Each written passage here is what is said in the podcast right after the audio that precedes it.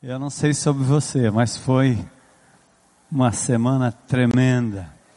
Nós convidamos o Senhor para entrar dentro da nossa casa, do nosso coração, da nossa vida, e Ele está nos visitando de uma forma muito especial. Muitos depoimentos, muitas reuniões de pequenos grupos, muita inclusão, muito milagre de Deus, muita transformação muito amor, muita coisa boa acontecendo.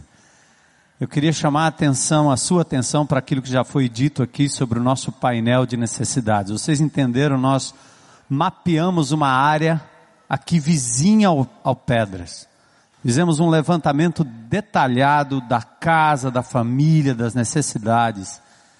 E eu tenho absoluta certeza que a grande maioria de nós aqui vive numa casa e numa condição muito melhor e superior ao que essas pessoas vivem. O pouquinho que você puder dar em amor e sacrificialmente vai ser muito. Então, o seu pequeno grupo deve se juntar para um projeto. Essa semana eu já recebi um telefonema de um amado irmão dizendo: Eu tenho duas toneladas de feijão. Feijão, duas, então feijão, eu acho que vai ter feijão à vontade aí, pelo menos por um tempo, né? E assim, você pode ir atrás até de pessoas que queiram doar alguma coisa, alguma empresa, algum lugar, vá atrás, bata na porta, diz, tem uma comunidade lá que nós precisamos mudar aquela realidade. Então, quem é bom na, de, de, de pedreiro, quem sabe pintar, quem sabe pregar um prego, ajeitar uma coisa, ajeitar uma telha, olha, tem muitas necessidades ali. Cuidar de uma criança, é, ajeitar o cabelo, tirar um piolinho da cabeça, né? Aliás, piolho não é coisa de gente pobre, tem gente rica que tem piolho também. Então, nada discriminatório, tá certo? E então vamos lá fazer um cafuné lá na criançada, ajudar, levar um leite. Você que é médico, assistente social, você mexe com computação, você mexe com carro, com bicicleta, moto. Olha, ninguém precisa ficar de fora. E além daquilo que você já pode ir fazendo, não precisa esperar, no dia 19 nós vamos ter um grande mutirão e nós vamos tentar rodear esse quarteirão todo de mãos dadas em oração e vendo a glória de Deus se manifestar ali. Antes de começar a palavra, foi interessante, eu recebi aqui uma, uma cartinha aqui, né, de um... Diz que hoje pela manhã teve um, um bate-bola aí no campo, novo campo da IBC, que foi cedido por um irmão, toda a estrutura. Aliás, eu falei do, do irmão Helder e hoje de manhã apareceu um batalhão lá na casa dele. Né? Toda a IBC agora vai querer jogar bola lá no irmão Helder. Tá complicado. Mas hoje de manhã teve aqui um, que um bate-bola de algum, três grupos pequenos com a comunidade do Pedras, pessoal aí da vizinhança. E antes da partida começar, os times se juntaram, ouviram a palavra de Deus, e o time visitante estava falando sobre essa tal de campanha juntos.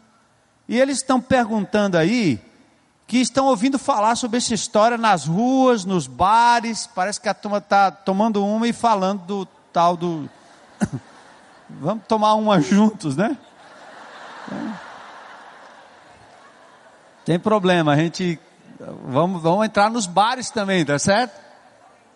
Quem sabe as garrafas vão ser transformadas em outras coisas, né? Botar água viva dentro. Aí perguntaram por que, que a igreja está fazendo isso, hein? A pergunta é por quê? Não tem eleição, não tem nenhum político envolvido. Se tiver, a gente manda prender. Proibido, certo? Político só a paisana, sem identidade. Mas nós vamos entrar ali para a glória de Deus. Por quê? Por quê? Por quê? Qual é a resposta? Jesus. O amor de Jesus. Aí o mais impactante, que aí foi na visão do jogador aqui, que foi no final do primeiro tempo, o time visitante do pessoal aí do Pedras estava ganhando por 4 a 2. E o time juntos, segundo ele aí, o irmão, né? O time juntos, eles olharam, o time visitante olhando, o pessoal parado, porque eles estavam boquiabertos, porque estavam olhando para o time perdedor, que estava se abraçando, rindo. Aí um, um deles disse assim: Que time maluco é esse? a lógica, né? Imagine se eles estivessem ganhando. Estavam se abraçando e rindo, perdendo de quatro. Diz que no final fizeram uma coisa feia, viraram para cá e ganharam o jogo.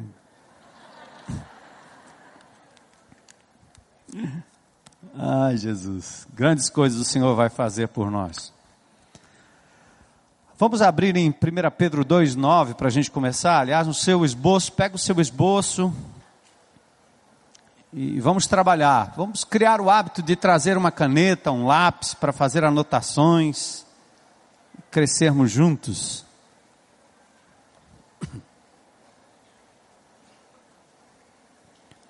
A primeira epístola de Pedro, capítulo 2, verso 9. Vamos ficar de pé? 1 Pedro, eu disse alguma coisa. 1 Pedro 2, 9. Primeira epístola de Pedro, capítulo 2, versículo 9. Muda de posição, fica de pé um pouquinho, só para você aguentar os próximos 60 minutos, mais ou menos. 1 Pedro 2,9 diz assim: Vocês, porém, são geração eleita, vocês são sacerdócio real, nação santa, povo exclusivo de Deus, para anunciar as grandezas daquele que o chamou das trevas para a sua maravilhosa luz. Nós vimos isso na primeira mensagem de abertura da série. Deus diz que nós somos uma geração escolhida por Ele nós somos uma geração de sacerdotes e sacerdotisas. Vocês não precisam mais do pastor, do padre, do sacerdote para entrar na presença de Deus. Cada um tem livre acesso. Vocês são agora uma nação santa. Não é o Brasil, os Estados Unidos, o Paraguai, o Uruguai. Nossa cidadania celestial. Nós somos um povo de propriedade exclusiva de Deus, a menina dos olhos de Deus. E a finalidade, somos tudo isso para quê? Para anunciar as virtudes, as grandezas daquele que nos chamou das trevas para a sua maravilhosa luz. E é isso que nós vamos estudar hoje à noite. Senhor, que a tua palavra penetre o coração do teu povo, que nesse momento que nós nos unimos num só pensamento, numa só disposição mental, de fazermos a tua vontade, de vivermos comunidade, de levarmos os discípulos a andarem como Jesus andou, obedecerem a palavra do Senhor. Nós te pedimos, Senhor, continua agindo poderosamente no nosso meio. Que os milagres que nós ainda estamos esperando aconteçam para a glória do teu nome. Que as transformações, salvações, restaurações aconteçam, Senhor, no decorrer deste tempo, para a glória do teu nome para que a cidade de Fortaleza saiba que existe um povo chamado pelo teu nome, onde o Senhor atua poderosamente e temos uma palavra que transforma para valer. Usa-nos, Senhor, é o que temos pedido nesses dias. Fala conosco hoje à noite. Nós pedimos isso em nome de Jesus. Amém. Podem sentar.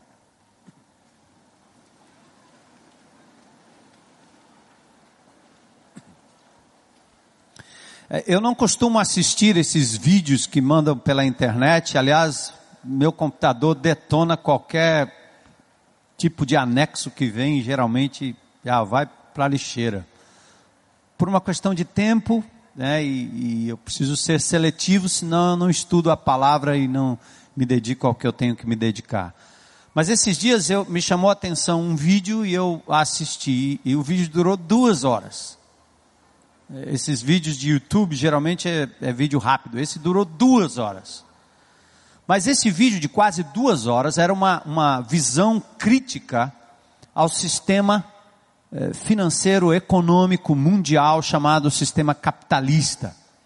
Era um, uma crítica feroz ao sistema capitalista que através do poder do dinheiro, falso ou verdadeiro, manipula a economia, manipula a política, manipula o Estado e manipula a religião. Tal sistema, segundo o vídeo, seria o grande responsável pela desigualdade, pelas desigualdades sociais, pela destruição do planeta e pela transformação do ser humano num simples objeto de consumo. E quando eu comecei a ver o lado crítico, o diagnóstico, eu pensei, é muito parecido com o que está escrito lá no Apocalipse capítulo 18, que diz que no final dos tempos nós teríamos um mercado de almas, pessoas seriam vendidas, órgãos vendidos, pessoas vendidas, mulheres viraram objeto, homens viraram objetos de consumo. É assim que a nossa sociedade anda. E ao final da apresentação, fiquei esperando, vamos ver qual é a proposta. E ao final da apresentação, eles clamavam por um estilo de vida mais simples, menos egoísta, e motivado por, por aquilo que eles chamaram de uma nova ordem mundial. E quando chegou no final do vídeo, eu pensei: já tentaram isso antes. Já disseram que uma nova ordem surgiria e nada aconteceu.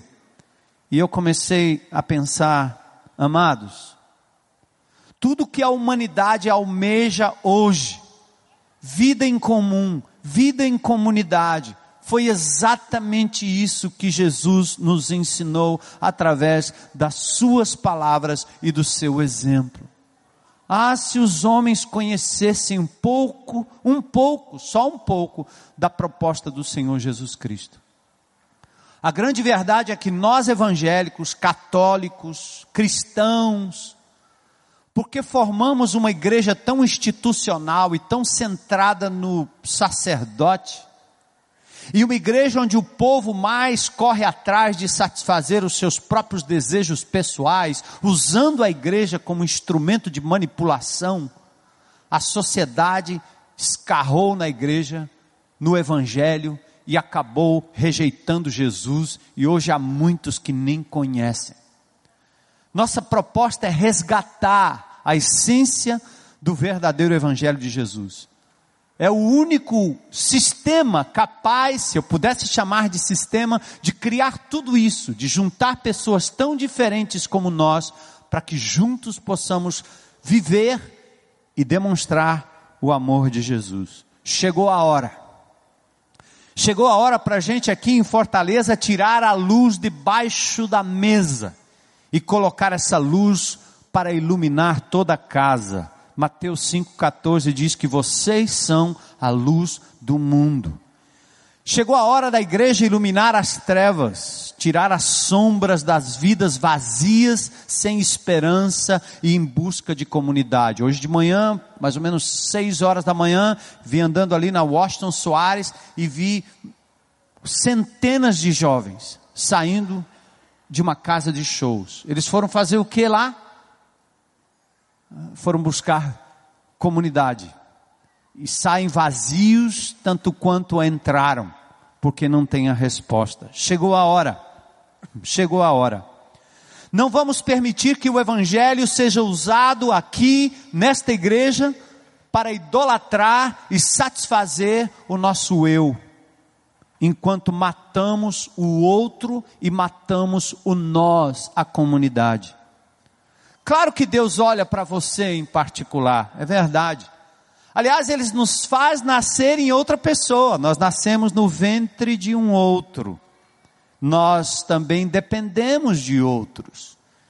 Enquanto abençoamos e somos abençoados outros, em outros e na vida de outros, é aí que na verdade o Senhor se manifesta no nosso meio. Então, chegou a hora é isso que nós queremos incentivar nesses dias da nossa campanha, da nossa série. Nós queremos motivar você a experimentar comunidade. Ninguém precisa ter um milhão de amigos. Você precisa ter alguns amigos que se importam com você e que você se importe com eles. Você sabe que sozinho você é presa fácil do mundo cruel, do inimigo de Deus e dos seus próprios vícios e maus hábitos. Você precisa de pessoas para te ajudar na caminhada cristã. Alguém tem que estar com você nas lutas, nas vitórias e nas horas de dor. Além de sermos especiais para Deus, Nós somos sacerdotes e sacerdotisas do Senhor e temos uma missão. Todos nós temos uma missão: ir e fazer discípulos. Mateus 28, 19 e 20. O que parece ser uma missão solitária, em verdade não é. Você não, não precisa fazer isso sozinho. É, aliás, você nem pode fazer isso sozinho. E hoje nós vamos compreender como é que, através do nosso pequeno ajuntamento, através do nosso grupo, através das pessoas que estão ao nosso redor, nós podemos testemunhar ao mundo o amor de Jesus de forma integral, não só de boca, de palavra, mas de prática de vida. Porque evangelização, queridos, requer amizade, requer proximidade, riscos, sacrifício, perseverança, relacionamento com pessoas. Para isso você precisa de uma retaguarda você precisa de irmãos que lhe apoiem, que lhe estimulem a perseverar, que digam vai em frente, que te consolem nos momentos de frustração em que seu filho não responde, seu pai não responde, seu marido não entende, sua mulher não entende, seu amigo não entende e as pessoas ao seu redor podem lhe entender e lhe ajudar. Exemplo da ação de Deus. Deus agiu assim, preste atenção. O plano de Deus foi assim. O amor de Deus pelo ser humano se manifestou desse jeito. Era plano do Pai criar, dar autonomia, permitir a queda e ao mesmo tempo salvar parte da humanidade para si mesmo. E foi o Filho vindo que tornou tudo isso possível ao morrer na cruz do Calvário. E foi o Espírito Santo, e é o Espírito Santo que aponta aplica essa verdade no coração de quem ainda não conhece Jesus. Olha a Trindade trabalhando juntos para que o Evangelho pudesse chegar até, até nós. Na sua missão de buscar e salvar o perdido, Jesus nunca andou sozinho. Ele escolheu logo um bando para estar com ele. Doze, setenta. E ao enviá-los, enviou de dois em dois. Os discípulos saíam em grupo para evangelizar. Ao fazer um discípulo, este por sua vez era inserido numa comunidade, acolhido, batizado, ensinado, mergulhado num grupo que acolhia, cuidava e amava, até que nós chegamos ao conhecimento da verdade. Olha no seu esboço aí, Filipenses 1, 27. Olha o que é que diz aí. Não importa o que aconteça, exerçam a sua cidadania de maneira digna do Evangelho de Cristo para que assim, quer eu vá e os veja, quer apenas ouça a seu respeito em minha ausência, fique sabendo que vocês permanecem firmes num só espírito. Preste atenção nessa última frase. Lutando unânimes, por quê? Pela fé evangélica.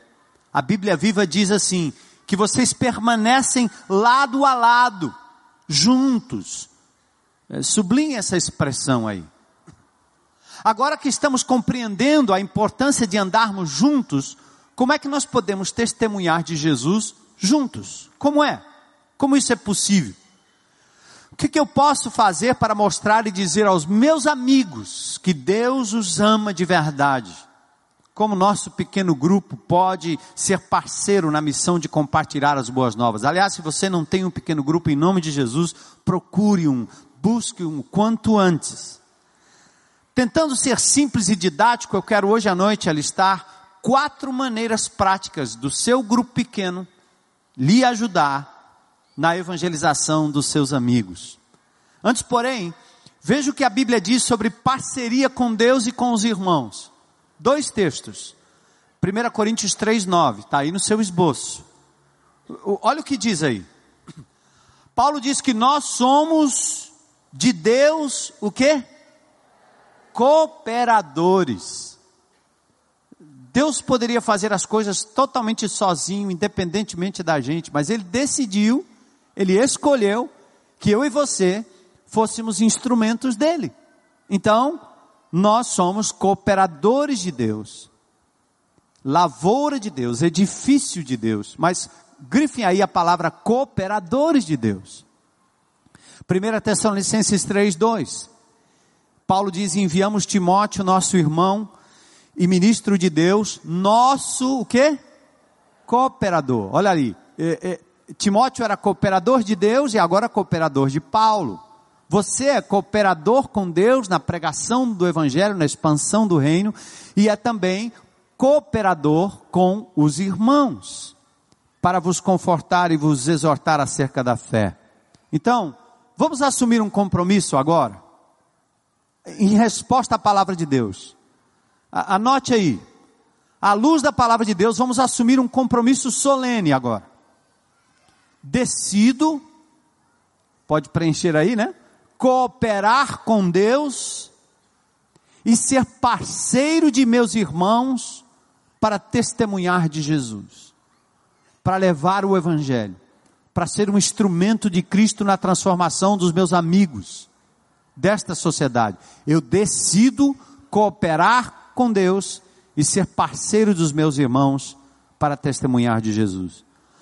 Para que isso aconteça, temos que decidir rejeitar qualquer atitude de egoísmo e temos que pedir ao Senhor um coração sensível que se importa com os que estão aí fora e que o Senhor nos encha de amor pelos perdidos. Amém? Nos livre do egoísmo. Hoje temos aproximadamente 300 grupos pequenos espalhados pela grande fortaleza. Nessas próximas semanas vamos ter inúmeras experiências de inclusão, de decisão por Cristo, de acolhimento no grupo, pois quando estamos juntos, muitos são atraídos a Cristo Jesus, como aconteceu hoje de manhã aqui nessa propriedade. Tem os números aí, é?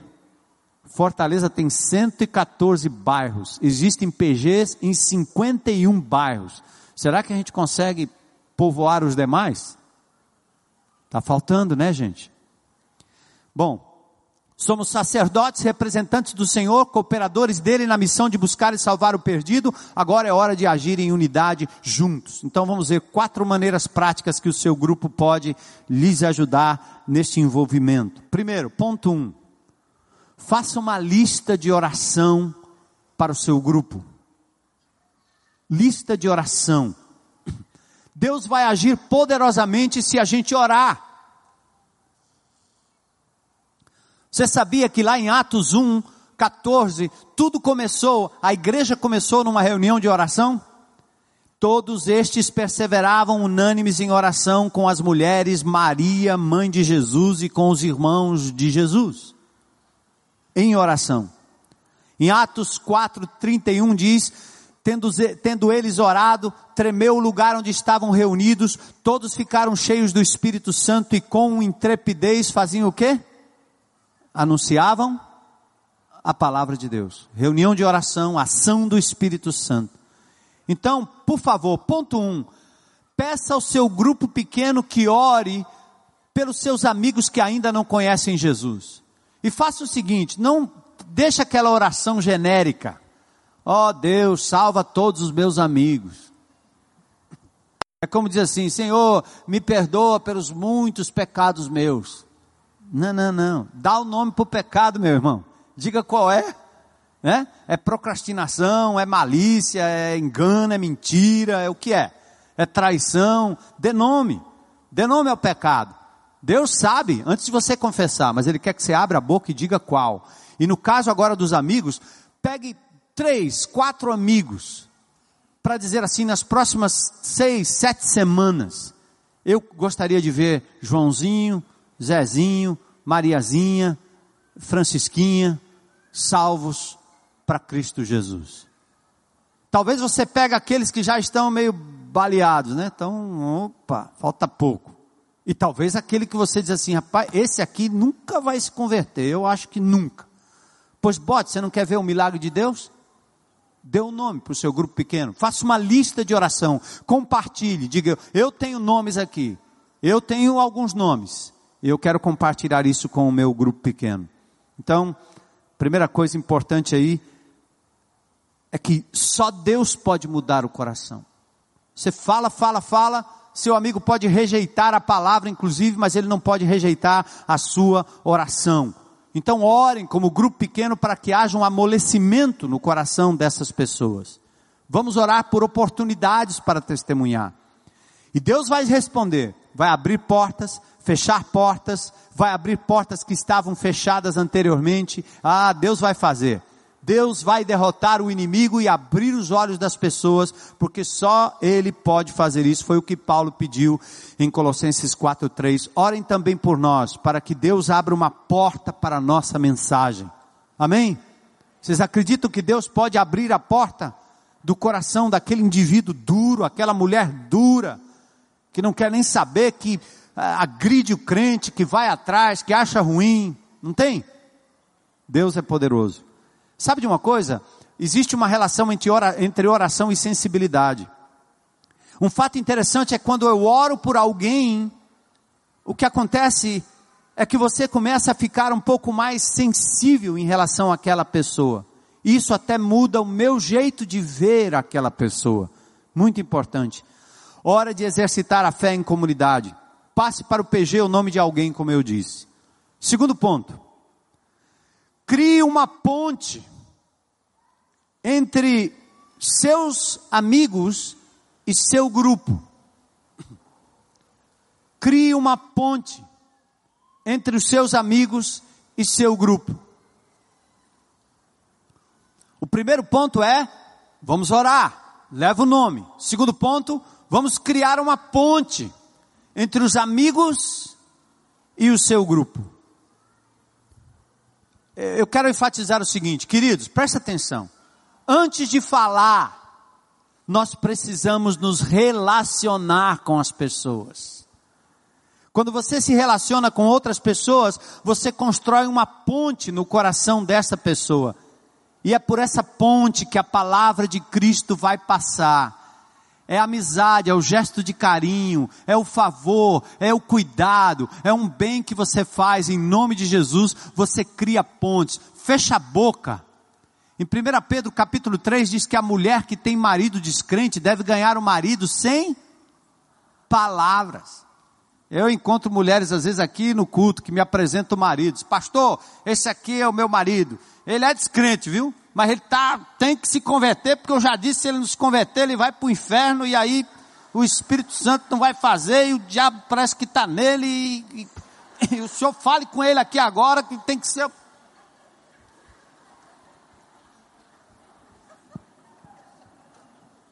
Eu quase tenho que dizer assim, oh, meu senhor, fique tranquilo aí e abra a Bíblia e diga, minha senhora, a senhora primeiro tem que obedecer a Deus. Feche a boca e ame seu marido. Viva, ganhe pelo exemplo, não pelas palavras, porque é isso que a Bíblia diz.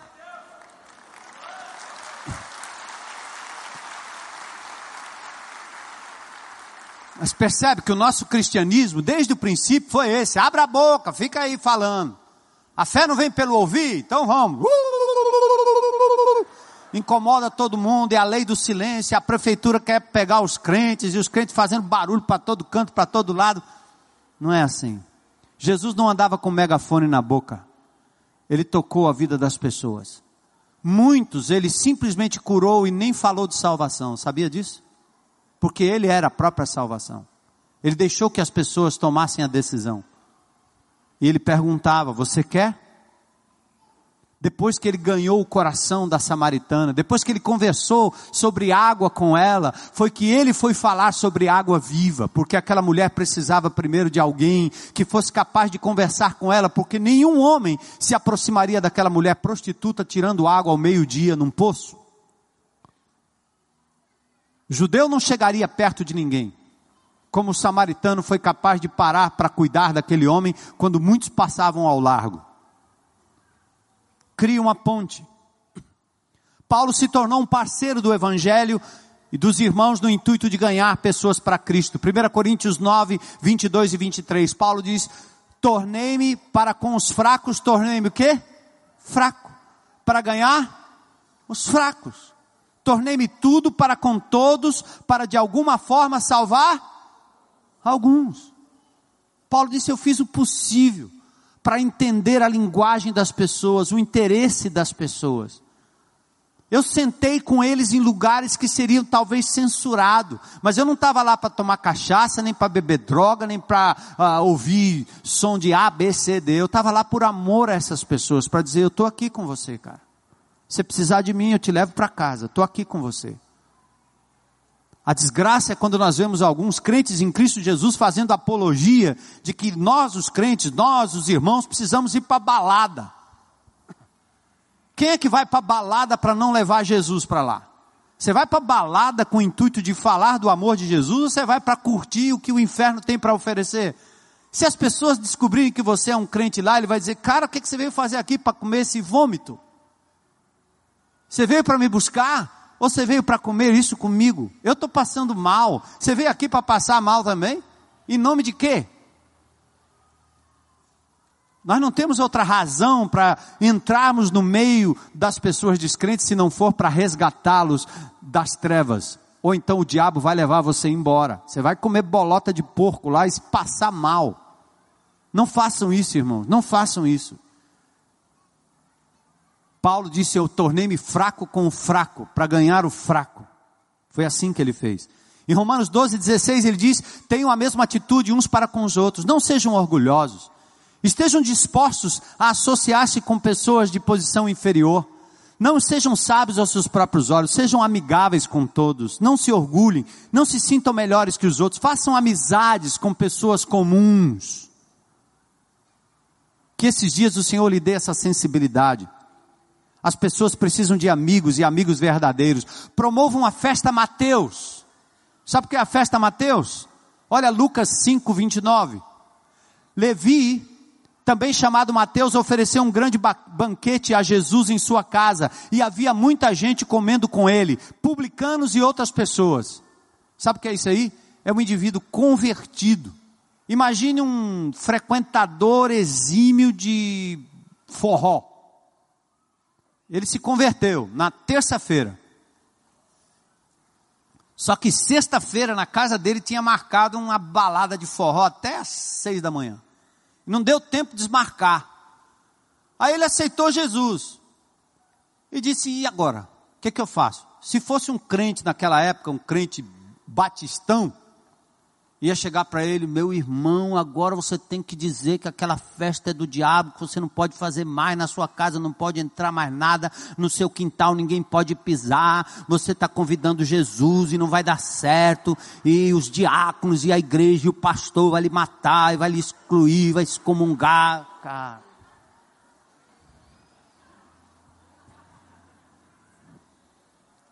Mateus, como não tinha batista naquela época, né? Batista Igreja Batista.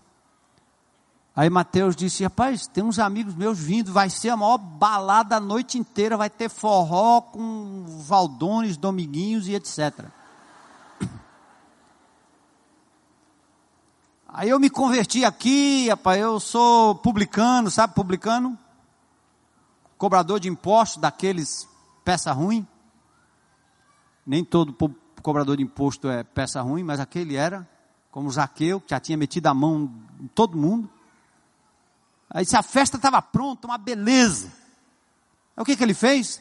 Disse, rapaz, se eu encontrei esse homem que está transformando a minha vida agora, é, meus amigos também precisam. Jesus, você vem para a balada aqui com a gente? Vai ser sexta-feira. Não, não é vigília. É, é, é uma festa. Jesus foi esteve lá. E os fariseus doentes, legalistas, chamavam Jesus de comilão e beberrão, porque ele andava com os pecadores, porque ele tocava em gente, porque ele sentia o cheiro da cachaça daqueles caras da época que se embriagavam com mosto, ele sentia o cheiro dos ladrões, das prostitutas, dos leprosos, que a sociedade rejeitava, Jesus andava perto, tocava neles, sentia o cheiro e trazia para o seu reino e convidava para viver uma vida melhor, uma vida diferente. Como é que você, crente há anos, não deu cria ainda? Como é que você, crente há anos, ainda não entendeu que você não pode ficar cercado de casa de crente, irmão é crente, a escola é crente, a padaria é de crente, a livraria é de crente, a escola é de crente, todo mundo. Esses dias eu vi uma declaração de um amado, querido irmão, dizendo: Rapaz, agora que eu me toquei, eu não tenho amigo descrente. Sim, não tem amigo descrente, então o inferno está ficando cada vez mais povoado. Você precisa. Mas não para ser um com eles, mas para estar com eles a fim de que o um que morreu na cruz seja anunciado a estes, a fim de que eles creiam. Amém? Promovam. Festa Mateus. Converse com o seu grupo. Descubra interesses comuns. Não precisa ser só chamar para reunião. Faça um churrasco, faça um passeio, faça uma viagem. Vamos jogar um jogo, vamos tomar um banho de piscina, vamos para a praia. E aí convida o Zezinho, o Pedrinho, que acha que crente é bicho doido, que não fala outra língua que não seja propiciação, justificação. Que não canta hino que não seja se das vidas vagas procelosas são. Entendeu aí alguma coisa aí? Oh, entendeu o que eu falei? Não? Se das vidas vagas procelosas são. Cara, o negócio é complicado, não é não? Então, promova festa Mateus com o seu grupo pequeno. Tudo isso deve ser feito em amor. A motivação precisa ser pura. Não querer, ah, eu vou convidar aquele cara lá porque ele vai dar um bom negócio para mim e tal, estou fazendo um negócio, chamo ele aqui para o grupo, de repente a gente. Ou então aquela, né, desespero, eu preciso arrumar uma garota, eu acho que aquela garota lá é beleza. Não vai por aí que Jesus conhece o teu coração, você vai tropeçar nisso aí. Por que queremos fazer isso? Quero dar três boas razões. Ponto um, nós temos uma boa notícia. Nós temos a melhor notícia do mundo. É sério. Irmãos, é como se vocês tivessem em mãos a cura do câncer. E vocês estão guardando do, das pessoas com câncer a cura. Estão entendendo? Vocês acharam a cura do câncer, estão guardando, não estão falando com ninguém, não estão se relacionando com os cancerosos para dizer: olha, tem cura para o câncer. Queridos, reconciliação com Deus é mais do que isso. Nós temos uma cura definitiva para o maior problema da raça humana, que é a morte. Jesus ressuscitou. Aleluia. Jesus ressuscitou. Nós temos boas novas. Olha o que Paulo diz em 1 Coríntios 5,12. Paulo diz assim: ó, como é que eu vou julgar os de fora da igreja? Presta atenção nesse ponto, bem rapidinho. Olha, quando minhas filhas faziam coisa errada em público, eu chamava atenção, mas quando era o filho dos outros, eu disse que eu não tenho autoridade para chamar atenção. Em se tratando de pessoas que ainda não são seguidores de Cristo, nós temos que lembrar que alguém que não é discípulo não vai agir como o Pai, Jesus, mandou. Simples. Pessoas não mudam no grito. Pessoas não mudam na censura. Pessoas não mudam por causa do conselho. Muitos tentam mudar antes de se entregarem a Cristo. Não funciona. Você tem que trazer essas pessoas aos pés de Jesus como elas estão. Amém, irmãos? Não aborde um descrente com lição de moral, isso é ridículo. Não tente ensinar, rapaz, não pode. Como é que não pode? Ele não sabe fazer de outro jeito. Ele só sabe fazer desse jeito. Abraça, traz para perto, cria ponte no coração e o evangelho vai entrar. Olha, deixa eu fazer uma denúncia aqui. A sociedade nos considera como? Olha como a, a sociedade lá fora nos vê: donos da verdade, arrogantes, discriminadores, tudo porque as palavras chegam antes dos atos de amor. É a mesma coisa que ir aí para o meio da comunidade, botar um alto-falante e começar a pregar. Pá, pá, pá, pá, pá, pá, pá, pá, pá, pá, pá, pá, pá, pá, pá, pá. Chega lá com amor, abraçando, entrando na casa, olhando no olho, abraçando o menino, pegando o indivíduo que está sujo e trazendo ele nos braços. Sabe o que, que vai acontecer? Ele não vai dizer que você é orgulhoso, nem que você é discriminador, nem que você é pedante, nem que você é juiz. Ele vai dizer, você é alguém que me ama. Que amor é esse? Aí você vai dizer, é o amor de Jesus que me alcançou. Glória a Deus. Entendem? Compartilhar as boas novas, queridos, é primeiramente todos nós nos considerarmos como mendigos. Compartilhar boa nova é um mendigo dizendo para o outro mendigo onde encontrar pão. Ou seja, eu não sou melhor do que ninguém. Eu sou carente e necessitado como qualquer um desses. Amém? Eu estava perdido e o Senhor me amou e me encontrou e me restaurou. Agora eu tenho a fonte, eu preciso correr lá para ajudar as pessoas. Vamos evitar exemplo, aliás, extremos. Isolamento total ou conformidade total com o mundo. Não faz sentido. Nós temos que nos infiltrar na sociedade, mas com propósito, como embaixadores, como sacerdotes, como sal e luz, em nome do nosso Senhor e Mestre, sem temor, em humildade e amor. Pois Deus não nos deu, olha o texto aí, 2 Timóteo 1,7, espírito de covardia, mas de poder, de amor e de equilíbrio. Queria chamar aqui meu amado amigo, cadê? Estange. Estange e Monique.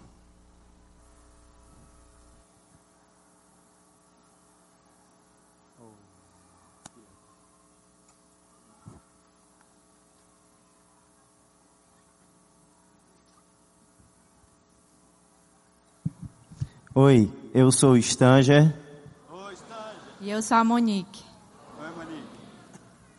Chegamos na IBC em 2002, através de encontros organizados pelo Ministério Stauros. No início foi muito difícil, principalmente pelas críticas dos amigos e familiares. Por sermos um casal jovem, com muitas amizades e que procurava curtir a vida ao extremo, nos sentimos um pouco abandonados, principalmente porque procuramos mudar os maus hábitos. Temos a certeza que só conseguimos superar esta fase inicial sem muitas recaídas porque fomos acolhidos por um grupo pequeno e com eles pudemos compartilhar e dividir os anseios e medos e também comemorar as conquistas. Isso tornou nossa caminhada cristã muito mais tranquila, pois juntos conseguimos ser fortes. Sempre participamos de grupos pequenos e por algumas multiplicações. E isso é maravilhoso, porque sempre reencontramos pessoas que se tornaram grandes amigos e irmãos maravilhosos que podemos confiar e compartilhar nossas vidas, pois mesmo não sendo do mesmo grupo pequeno, continuamos conectados ao mesmo corpo.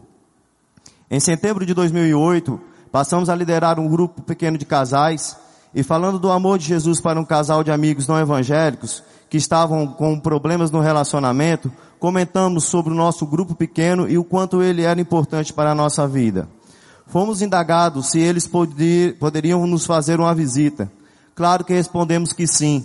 E na próxima reunião, lá eles estavam. Este casal ficou encantado com o acolhimento e com o amor recebido de todos os integrantes.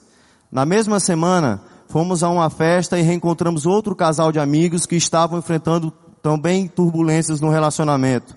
E um dos motivos foi que ela tinha se tornado evangélica e não aceitava que o marido continuasse sendo espírita acabamos convidando-os para fazer uma visita ao nosso grupo pequeno, para ele conhecer outras pessoas e mudar a imagem que tinha dos evangélicos. Ao longo do mês de setembro de 2008, outros dois casais que tomaram conhecimento da presença de casais não evangélicos no nosso grupo expressaram a vontade de conhecer melhor como funcionava um grupo pequeno e também passaram a fazer parte. O que podemos dizer a respeito disso?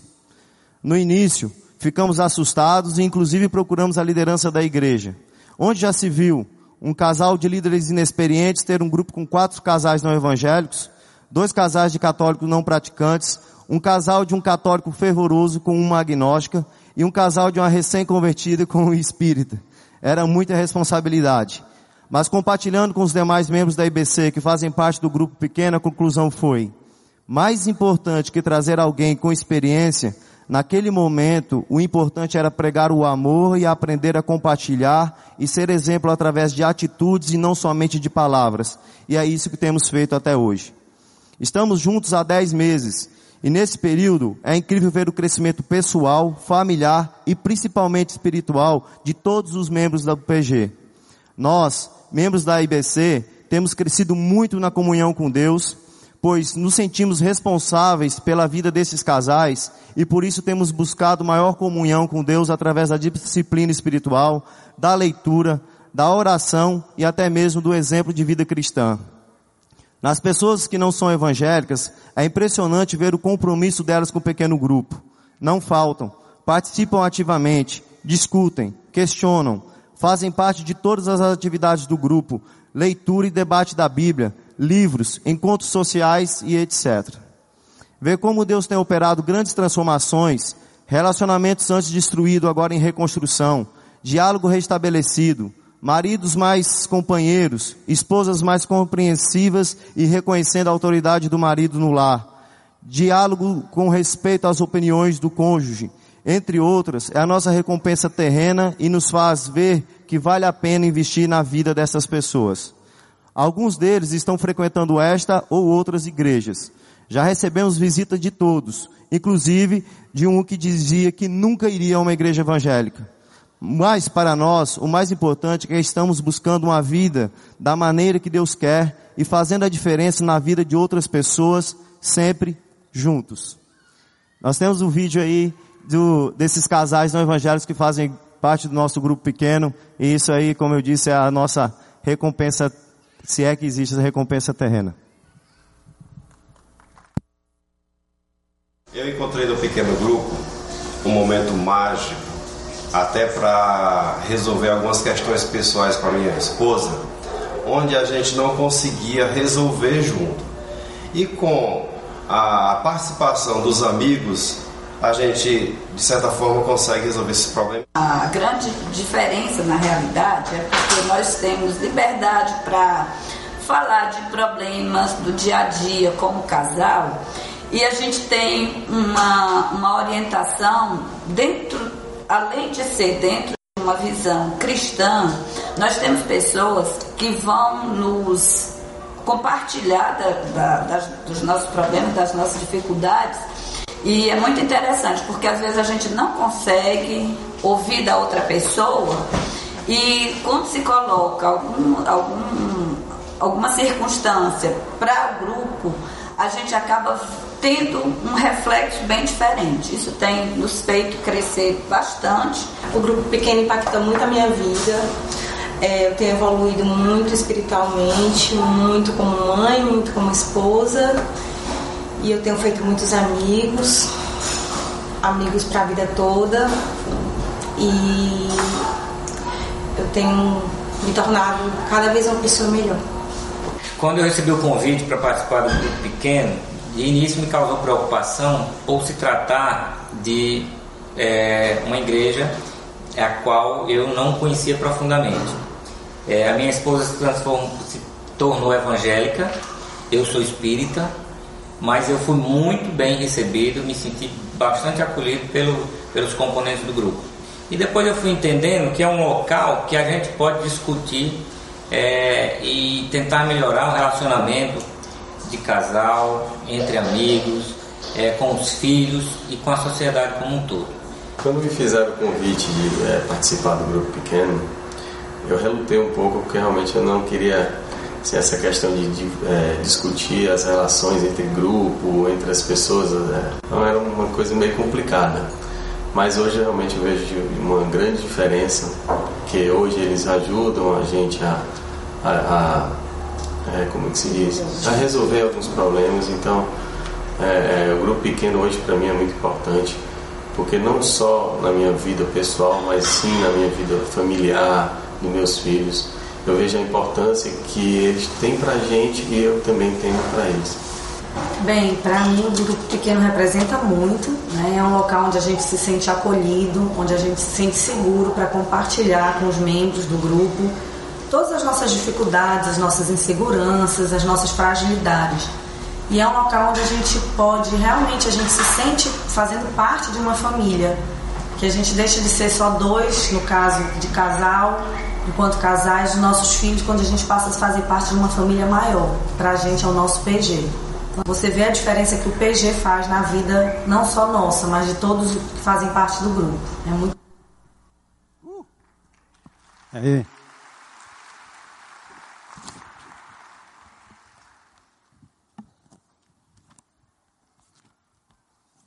É, parecem alguns aí crentes antigos, né? Pontes que estão sendo construídas no coração. Não tenha medo. E aliás, o Stange tem compartilhado também o quanto ele tem aprendido com essas pessoas. Porque à medida que eles encaram a verdade e lutam contra a verdade, a gente se vê também diante do espelho, vendo o Senhor Deus operar. Ah, bom, eu queria que você me ajudasse, pessoal aí do, do esboço, por favor, volta um pouquinho aí, nas, os três motivos para você evangelizar, solta aí para mim para a gente acompanhar? Eu dei um salto aqui por causa do horário, acho que eu dei um pulo aí. Isso, temos as boas novas, devemos ser gratos. Temos que pregar porque temos as boas novas. Segundo, nós temos que ser gratos ao que nós recebemos de graça. Quanto é que custou o evangelho para nós? Nada, custou a vida de Cristo. Em, ter, em terceiro lugar aí nessa listinha, né? Temos o amor de Deus em nós. Então, você é difícil amar o inimigo, é difícil amar pessoas que a gente não gosta. Só que esse amor não é meu. É o amor de Deus que amou um inimigo que era eu. Esse amor foi derramado em meu coração, Romanos 5:5, e agora eu posso transbordar esse amor para as pessoas. Não é por mim que eu faço isso. Eu quero fazer por causa de Jesus. Nosso terceiro ponto, enfim, é, como é que você pode envolver o seu grupo pequeno? É escreva sua história e compartilhe com o seu grupo pequeno, sua história de conversão. Outro modo de fazer parceria com o seu grupo, para que muitos creiam, é contar a sua história.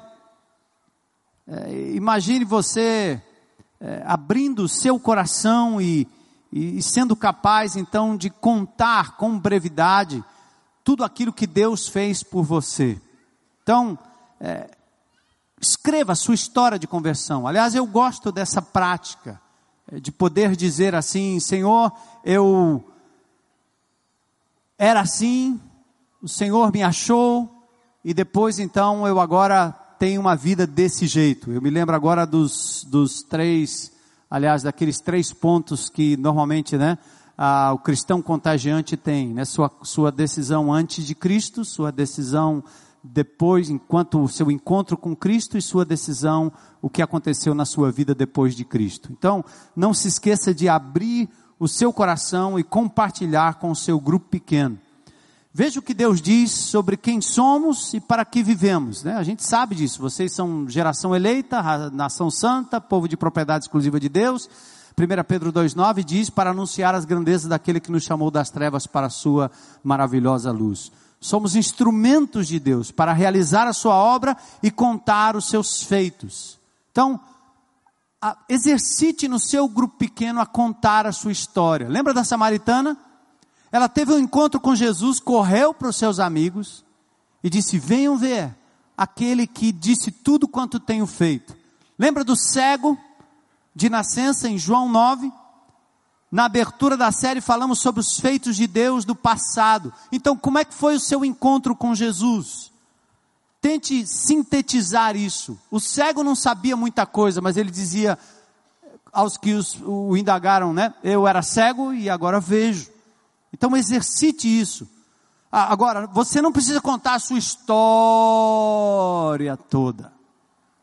É, no Celebrando a Restauração, eles usam um cartão amarelo. Camarada tem três minutos para falar. Passou de três minutos, o cartão amarelo levanta, né? Quer dizer, está na hora de parar, companheiro. Deixe que os outros falem também. Às vezes tem pessoas numa reunião de grupo pequeno que monopolizam a história. Então usa a regra. Converse antes, diz, vamos cada um contar a sua história. Então, durante a semana, tente praticar isso no grupo pequeno. Talvez a sua história não é conhecida dos outros. Então pratique isso. Contar ao seu pequeno grupo e ele vai ajudar você a sintetizar. Às vezes você precisa de um minuto só. Você está no ônibus. Você está no elevador, não tem muito tempo para contar a história toda. Então, compartilhe. Que seja um relato curto, normalmente 5, 3, 1 minuto. Jesus disse em Atos 1 e 8: Vocês serão minhas testemunhas. Atenção, uma testemunha não é um advogado, não é um juiz, ela só relata o que aconteceu. Eu era cego, agora eu vejo. Depois do meu encontro com Jesus. Tá vendo? É bem simples. Então, vamos ensaiar isso no grupo pequeno, tá certo? Alguns não conhecem o seu testemunho. Abra um espaço para que as pessoas falem. Três minutos cada, como no celebrando. Usem cartão amarelo para indicar o tempo que está terminando. O salmista diz no Salmo 66, 16: Venham e ouçam, todos vocês que temem a Deus, vou contar-lhes o que ele fez por mim. Vamos falar esse texto juntos? Venham e ouçam, todos vocês que temem a Deus, vou contar-lhes o que ele fez por mim. Amém? Nós temos uma dinâmica agora eu volto para o último ponto, tá bom? Vamos lá?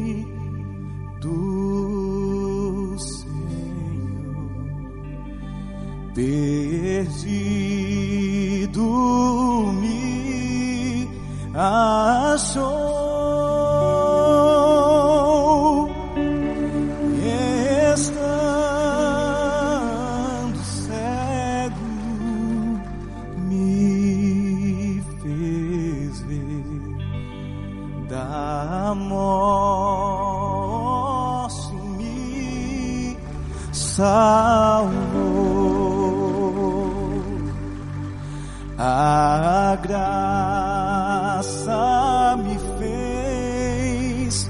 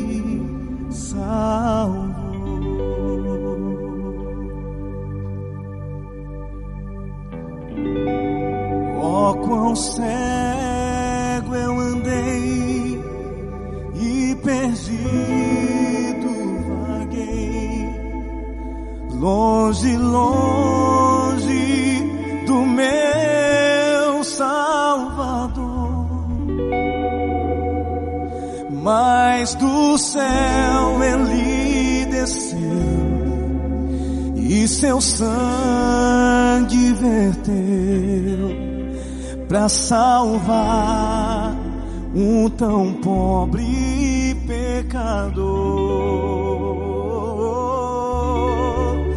Foi na cruz, foi na cruz, onde um dia eu vi meu pecado castigado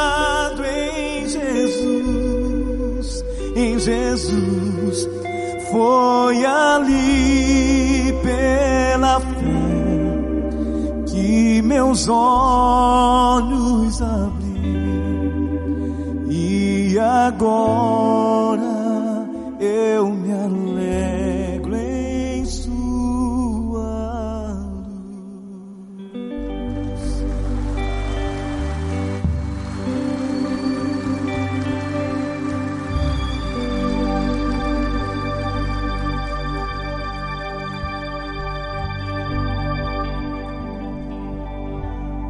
Glória a Deus.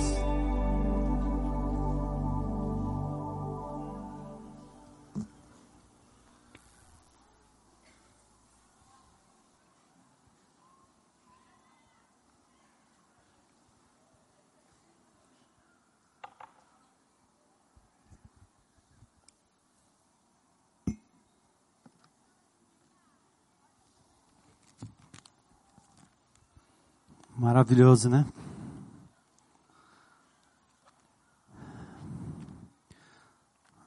Vamos lá, eu, eu pulei alguns pontinhos aqui, eu acho que talvez eu deixei um espaço em branco aí no seu esboço, não é isso? Temos as boas novas, devemos ser gratos, temos o amor de Deus em nós. E anote aí, não basta falar do Evangelho, temos que compartilhar vida. Não basta falar, tem que compartilhar vida. Por isso, a maioria dos que não creem em Jesus acham que os crentes vão alcançá-los com julgamento e não com amor. Aí nós terminamos o ponto 2. O ponto 3 é compartilhe. Escreva sua história e compartilhe com seu pequeno grupo, tá certo? Depois diz: somos instrumentos de Deus para realizar a sua obra e contar os seus feitos a quem não o conhece. Tá certo? E aí vem Atos 1 e 8. Vocês serão minhas testemunhas. E Salmo 66, 16. Venham e ouçam todos vocês que temem a Deus. Vou contar-lhes o que ele fez por mim. Amém? Quarto ponto. Ah, faltou um? Cadê? Pessoal do esboço aí, acho que eu pulei um bocado, né? Por causa do horário. Faltou um? Faltou não? Tá bom, se faltou, não faltou, faltou, não. Ponto um. Ah, um, um. Cadê o um, um? Vamos voltar. Ah, lá atrás. É. Vamos lá. Isso é uma verdadeira escola. Um, um. Deus agirá poderosamente se orarmos Essa era óbvio. Óbvia, né? Deus agirá poderosamente se orarmos juntos. Alguns diriam sem cessar. Isso aí está na Bíblia, claro, é sem cessar, né? Mas é orando juntos. Valeu, gente, que legal. Pessoal da internet aí que está acompanhando. Ponto 4, para a gente terminar. É, seu grupo pequeno pode ajudar você dessa forma, compartilhando é, oração, é, colocando o nome dos seus amigos. Enfim, no quarto ponto, diga a Deus, eu acho que aí é uma decisão pessoal que você deve compartilhar com o seu grupo também. Diga a Deus, usa-me. Essa é a hora. Ponto 4.1 diz: espere com fé. Deus vai agir. Ele tem agido. Enquanto testemunhamos e nos relacionamos, Deus é quem vai fazer a obra. Por favor, não é você que converte seu marido, nem você que converte sua mulher, nem você que traz o seu filho de volta das drogas. Não, não, não. É Deus que faz isso. Enquanto você ama. Não fica buzinando no ouvido das pessoas princípios, valores, mandamentos, regras, porque deve, deve, deve, deve, deve. Ame. Um filho seu que está no mundo precisa muito mais do seu abraço onde ele está do que o seu sermão. Ame. Enquanto testemunhamos e nos relacionamos, Deus vai fazer a obra. Conversão é obra do Espírito Santo. Ele simplesmente quer que você ame. E abra a boca para falar da palavra de Deus quando você amar. É falar e agir. Agir antes de falar. Relacionamento. Vamos fazer a nossa parte e esperar a intervenção de Deus. Amém? Os milagres de conversão vão acontecer se você fizer a sua parte cooperando com Deus e com os irmãos. Queridos, as pessoas não se entregam a Jesus na primeira vez que ouvem o Evangelho. Elas vão pensar a respeito. Ah, o Stange testemunhou de um grupo aqui, não tem forçação de barra, mas não pode, como é que a gente pode ter num grupo pequeno um espírita, no outro. Eu me lembro no começo desta igreja aqui, que eu evangelizei aquele grupo de católicos que eu falei dos estudos bíblicos, que lembra da história do Espera Jesus chegar? Lembra? Eu contei aqui. E eu, na denominação batista aqui, eu recebi censura. Eu fui chamado para um conselho, um sínodo da denominação, e os camaradas me perguntando assim: Ei, pastor, você precisa ter cuidado. Por quê? Porque tem muito católico se convertendo. Sim, e o que, que, que, que vai acontecer? Olha, quando tiver a sessão administrativa, na hora da votação, os católicos vão votar e vão tomar o templo. Espera aí, rapaz. Isso aqui não é o Banco do Vaticano que vai entrar aqui, não. Não é o Ratzinger, não. Não é o Papa que está aqui. Olha, olha o medo dos, da, das pessoas.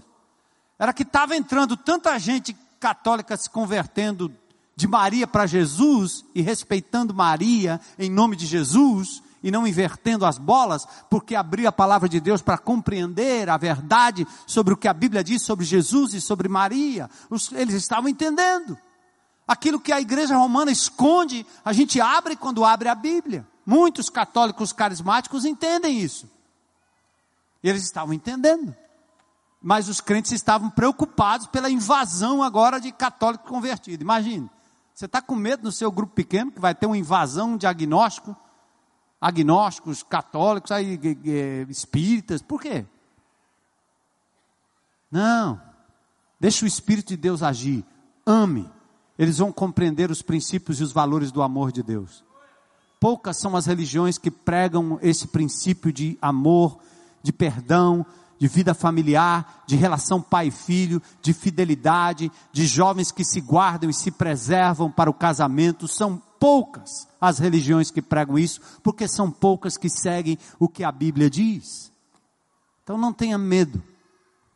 As pessoas não se entregam a Cristo na primeira vez.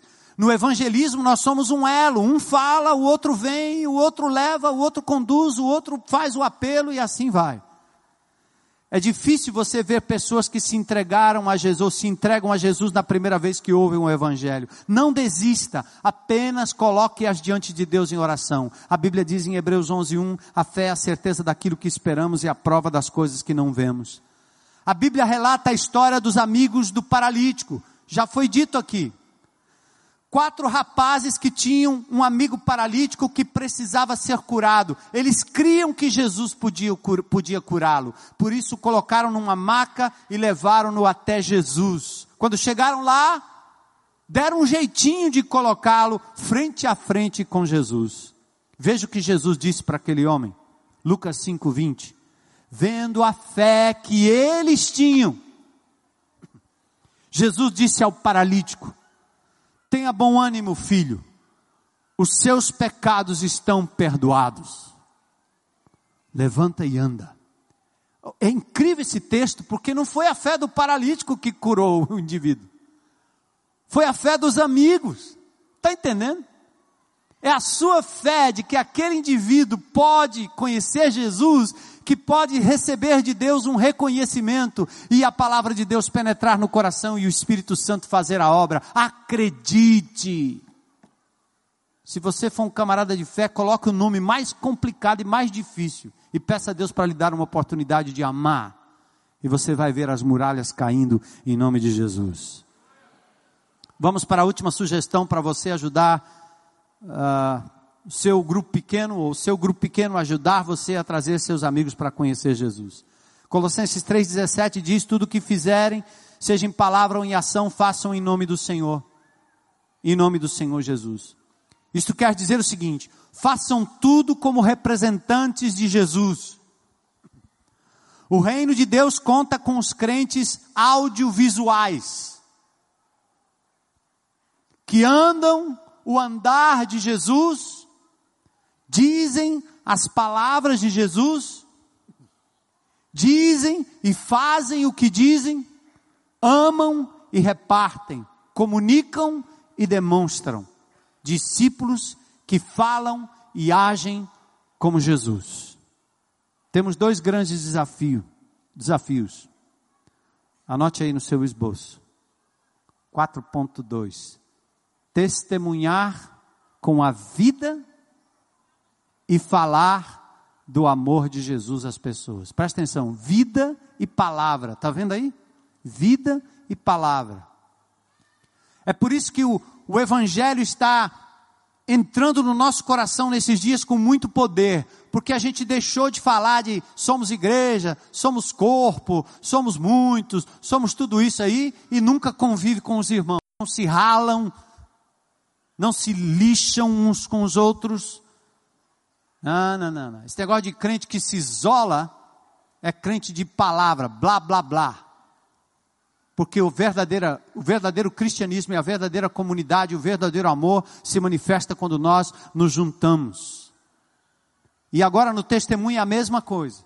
Testemunhe com a vida, fale do amor de Jesus às pessoas. A Bíblia é muito específica quando fala isso. 1 Tessalonicenses 4, 11 e 12. Esforcem-se para ter uma vida tranquila, cuidar dos seus próprios negócios, trabalhar com as próprias mãos, como nós os instruímos, a fim de que andem decentemente aos olhos dos que são de fora e não dependam de ninguém. Vivam pacificamente cuidem de seus próprios negócios e façam o seu trabalho. Se agirem assim, as pessoas que não creem em Deus vão o quê? Respeitá-los. E você vai criar uma ponte no coração das pessoas para falar do amor de Jesus. O grupo, o grupo, grupo de louvor pode entrar. Eu vou repetir. A questão é que Deus colocou pessoas específicas em sua vida e você é o representante do Senhor junto a elas. Se você não fizer seu trabalho, quem vai fazer? Deus colocou você ali, na empresa, naquele condomínio, naquele posto, naquela padaria, naquela praia, naquela casa. Por que não colocou você em outro lugar? Por que, que Deus não colocou você em outra família, em outro lugar? Por quê? Por quê? Porque Ele te deixou aqui. Tem indivíduo que diz assim: é, pastor, Deus tem um chamado missionário para mim. Para onde? Ah, eu quero ir para a China. Por que, que Deus fez você nascer no Ceará, em Crateús, e não em Beijing? Porque se Deus vai lhe mandar para a China para ser missionário lá, você tem que ser missionário primeiro em Crateús, meu amigo. Se você quer ganhar pessoas para Cristo lá fora, você tem que ganhar pessoas para Cristo agora, aqui e agora. Deus colocou você naquela empresa, naquela família, naquele lugar, e Ele cercou você de pessoas que precisam do amor de Jesus. Como essas pessoas vão ficar sabendo? Como saberão se alguém não falar com elas? Você já ouviu falar da oração mais poderosa que, que alguém pode fazer? Essa oração tem duas palavras, só duas palavras. Usa-me, Senhor. Usa-me. Usa-me. Eu quero desafiar você a orar desse jeito, hoje à noite e durante essa semana. Deus, usa-me. Vamos repetir? Deus, usa-me. Se você está em um pequeno grupo ou se não está, precisa juntar-se a um nessa semana. Queremos que cada pessoa dessa igreja faça parte de um grupo para que juntos possamos alcançar os amigos. Imagine se todos os grupos de nossa igreja tivessem a oportunidade de ajudar uma pessoa a dar um passo em direção a Cristo. Ao final das sete semanas, haveria quase quatro mil pessoas caminhando em direção ao céu, andando feliz com Jesus. E mais, você teria colaborado com seus irmãos e com Deus nesse maravilhoso projeto, juntos para que muitos creiam. Deus, usa-me. Vamos orar cantando, vamos? Antes da gente terminar, eu queria perguntar se tem alguém aqui que hoje à noite está nos visitando e gostaria de dizer hoje: eu quero andar com Jesus, conhecer Jesus, seguir Jesus. Eu quero ser salvo pelo poder que há no nome de Jesus. Glória a Deus. Fica de pé, levanta a sua mão. Levanta a mão. Cerquem essas pessoas com um abraço. Tem mais alguém hoje à noite? Eu quero seguir Jesus. Quero conhecer Jesus. Quero me entregar a Jesus. Aleluia. Eu quero fazer parte dessa comunidade. Quero receber perdão e salvação em Cristo Jesus. Tem mais alguém com coragem de fazer isso publicamente? Eu quero, eu quero, chegou minha vez, chegou minha hora. Hoje é meu dia, eu quero entregar minha vida a Jesus. Você vai poder ser um instrumento de Deus também a partir de agora. Eu era cego, agora vejo. Estava perdido, fui achado. Ou como aqueles que vieram aqui à frente, culpado e agora livre e absolvido. Adicto de drogas e agora livre. Enterrado em dívidas e agora em paz e sem dívidas para a glória de Deus. Tem mais alguém? Levanta a sua mão aí. Diga eu quero. Glória a Deus. Glória a Deus. Glória a Deus. Glória a Deus. Glória a Deus. Abracem, festa na presença do Senhor.